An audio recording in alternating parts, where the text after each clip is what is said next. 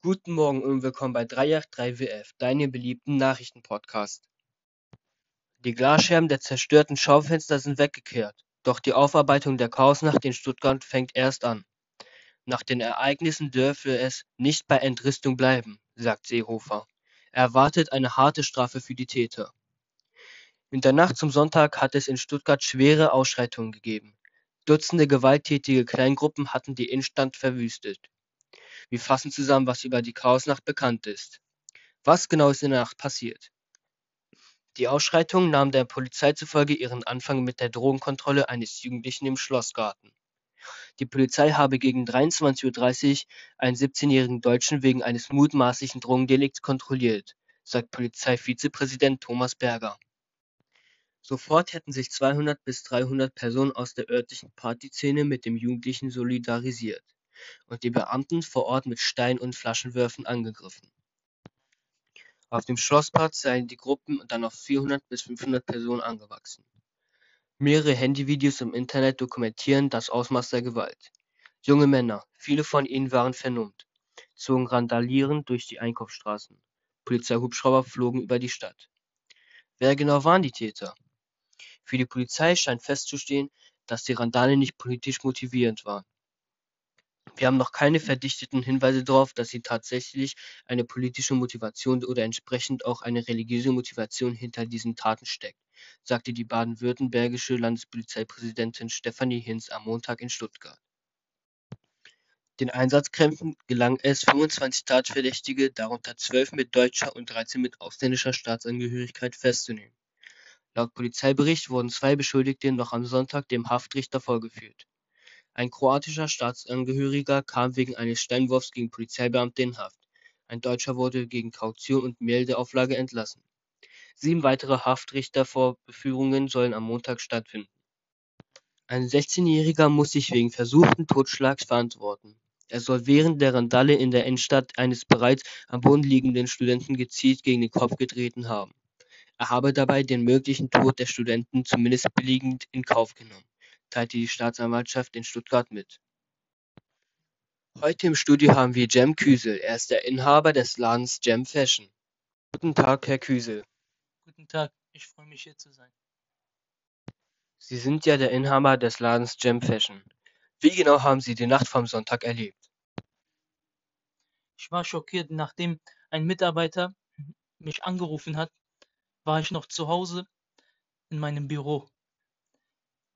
Da habe ich dann gehört, dass es dass viele Randale passiert sind in meinem äh, Fashion-Laden. Ja, und ähm, laut der Polizei wurden mir 126 Kleidungsstücke geklaut, was sehr viel ist. Ich weiß nicht, wie das, wie das zustande gekommen ist. 126 Kleidungsstücke, das sind ja sehr viele. Wie genau wollen Sie diesen Schaden finanzlich überdecken? Ja, ich müsste erstmal mit der Versicherung sprechen, da, weil das ist ja nicht so leicht. 126, 126 Kleidungsstücke, das ist eine Menge Holz. Ihre Schaufensterscheiben sind ja alle aufgeschlagen worden, die Türen, die Glastüren sind alle aufgeschlagen worden. Da liegt noch ein Hammer, der hat die Polizei natürlich untersucht. Was genau ist noch weiter kaputt gegangen? Ja, da muss, Ihnen, da muss ich Ihnen recht geben. Aber es ist noch was anderes passiert, denn es gab viele Kleidungs, äh, es gab viele Kleidungsstücke, die zerrissen wurden und äh, viele waren auch in Flammen. Und ja, äh, in den Umkleidenkabinen war alles verwüstet, die Decken waren alle auf dem Boden, Spiegel waren zerbrochen. Ja, mehr weiß ich ja nicht. Ich war ja da, danach nicht mehr drin. Naja, das Ganze ist ja nicht umsonst passiert. Es war ja eine Demo gegen Rassismus. Wie genau ist Ihre Ansicht zu der Sache, beziehungsweise wie genau ist Ihre Meinung zu der Sache? Sagen Sie, das Ganze war gerechtfertigt oder das Ganze war einfach nur ein Scherz von Jugendlichen? Ja, das hat ja eigentlich gar nichts mit Rassismus zu tun. Denn ich denke auch mal, die kleinen Kinder und die Jugendlichen wollten sich einfach nur einen Scherz erlauben und wollten einfach diese teure Kleidung einfach für sich behalten und somit die waren irgendwie überhaupt gar nicht in dieser Demo dabei. Die waren einfach nur flüchtige Zuhörer oder flüchtige Zuschauer, die dann einfach spazieren gegangen sind und dann gesagt haben, ja, da machen wir da irgendwie mit. Und ja, klar, Rassismus ist äh, was sehr Schwieriges auf dieser Welt, aber was soll man denn machen? Aber ja, sowas geht für mich gar nicht. Also, dass dann diese Läden hier in, in der Stadt alle verwüstet werden, ich bin einfach sprachlos. Perfekt, Dankeschön für das Interview und danke, dass Sie mir so vertrauen. Nach einer kurzen Werbeunterbrechung sehen wir uns in einem weiteren Interview mit einem Polizisten, der live bei der ganzen Sache dabei war.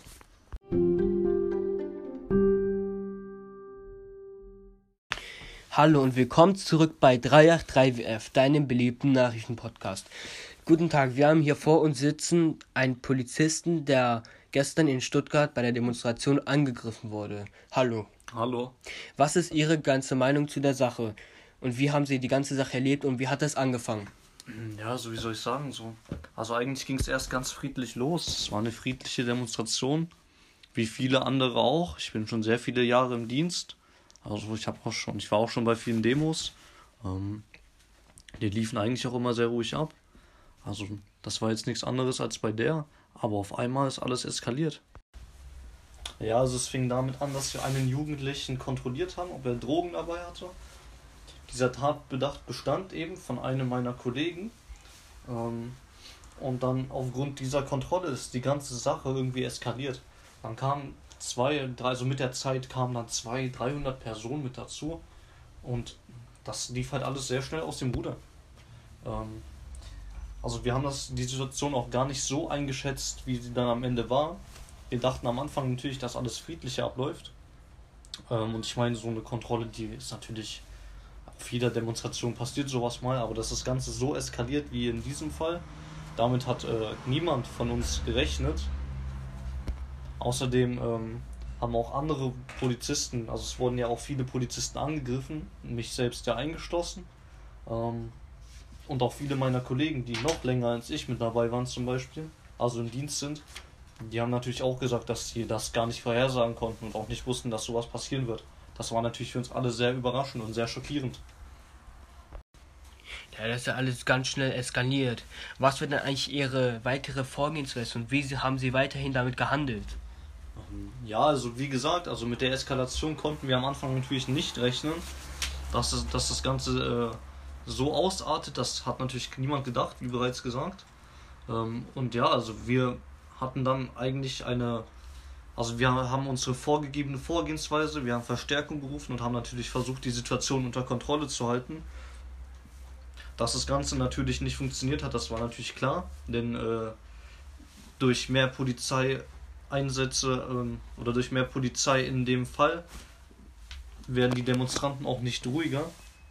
Denn für die ist es dann natürlich noch viel aufregender, wenn dann noch mehr Polizisten mit Mannschaftswagen ankommen und dann noch näher an die rankommen. Na, ähm, natürlich haben wir die jetzt nicht zu doll bedrängt, aber wir mussten halt natürlich auch die ganzen Demonstrationen unter Kontrolle halten.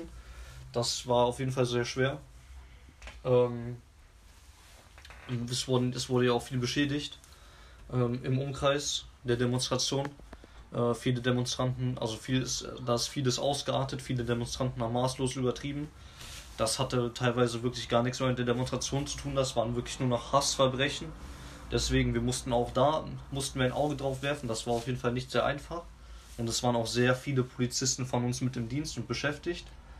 Ähm, ja, also es war echt, wir haben halt eigentlich nur Verstärkung gerufen und haben versucht, alles unter Kontrolle zu halten.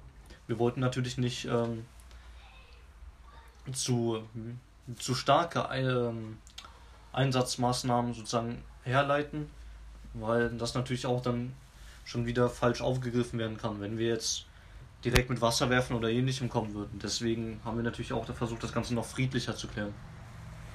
Sie haben ja eben gesagt, dass Sie auch angegriffen wurden. Wie genau ist es abgelaufen? Wurden Sie schwer verletzt oder haben Sie die Attacke gar nicht mitbekommen? Erzählen Sie mir bitte mehr davon. Ähm, ja, also ich persönlich wurde ja auch angegriffen. Wir tragen natürlich alle unsere Uniformen.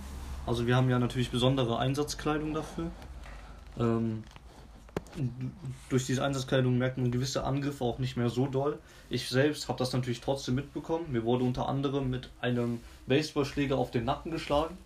Ähm, ich meine, trotz Kleidung fühlt man das dann trotzdem. Das hat auf jeden Fall auch viele Auswirkungen gehabt. Ähm, ich merke das heute immer noch, also es tut immer noch sehr doll weh. Ähm, ja, und ich muss auch sagen, also viele meiner Kollegen wurden auch anders angegriffen. Einem, einem Kollegen von mir wurde zum Beispiel das Bein gebrochen. Ähm, also ich weiß auch, ich bin ehrlich, ich weiß auch nicht ganz, wie das zustande kam, aber er wurde dann eben von, er musste dann eben direkt ins Krankenhaus. Ähm, sein Bein war auf jeden Fall komplett verdreht. Das war, also es gab auch viele, also es ist halt sehr ausgeartet und das war auch auf jeden Fall auch kein sehr schöner Anblick, teilweise da meine Kollegen dann zu sehen, ähm, wie die dann so misshandelt werden und verletzt werden. Ähm, unter anderem wurde einem Kollegen von mir auch sehr mit einer ähm, Glasflasche über den Kopf gezogen. Ähm, dieser Kollege hatte keine besondere Kleidung an, denn er war einer der ersten, die mit vor Ort waren.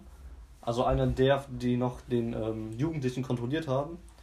Ähm, ja, und dann erst später kamen wir dann eben dazu und deswegen, also es war schon, es hatte schon echt schlimme Ausmaße angenommen. Ähm, ja. Das klingt alles ja nicht so schön. Und jetzt wurde ja auch gesagt, dass viele Läden geplündert wurden. Haben Sie dann auch Täter festgenommen, die auch Sachen noch aus den Läden mitgenommen hatten? Ähm, ja, das ist richtig. Also es wurden, es wurden sehr viele Läden ähm, ausgeraubt und äh, beschädigt. Wir konnten natürlich viele Tatverdächtige mitnehmen. Wir konnten aber nur wenigen Leuten ähm, auch wirklich Taten nachweisen. Deswegen, ähm, wir konnten zum Beispiel, zwei Leute haben wir an einem Sonntag schon, also konnten an einem Sonntag schon dem Haftrichter vorgeführt werden. Ähm, das ist natürlich alles sehr, also ist natürlich sehr schön, dass das alles so schnell geht. Ähm, allerdings gibt es eben noch viele, die eben noch ähm, draußen rumlaufen. Ähm, wir suchen natürlich immer noch weiter nach Spuren. Wir konnten auch schon viele Beweise finden, ähm, weil also wir haben auch viele Fußabdrücke konnten wir finden in manchen Läden. Ähm, und ja, wir suchen natürlich auch nach den anderen Tätern. Es wurden ja nicht nur Sachen gestohlen, es wurde ja auch sehr viel beschädigt. Ähm, es, also, ähm, es wurden ja auch, es wurde ja auch mutwillig, wurden Fensterscheiben von Läden kaputt gemacht, Türen wurden rausgeholt, also aus dieser, aus diesen Angeln und wurden weggeworfen.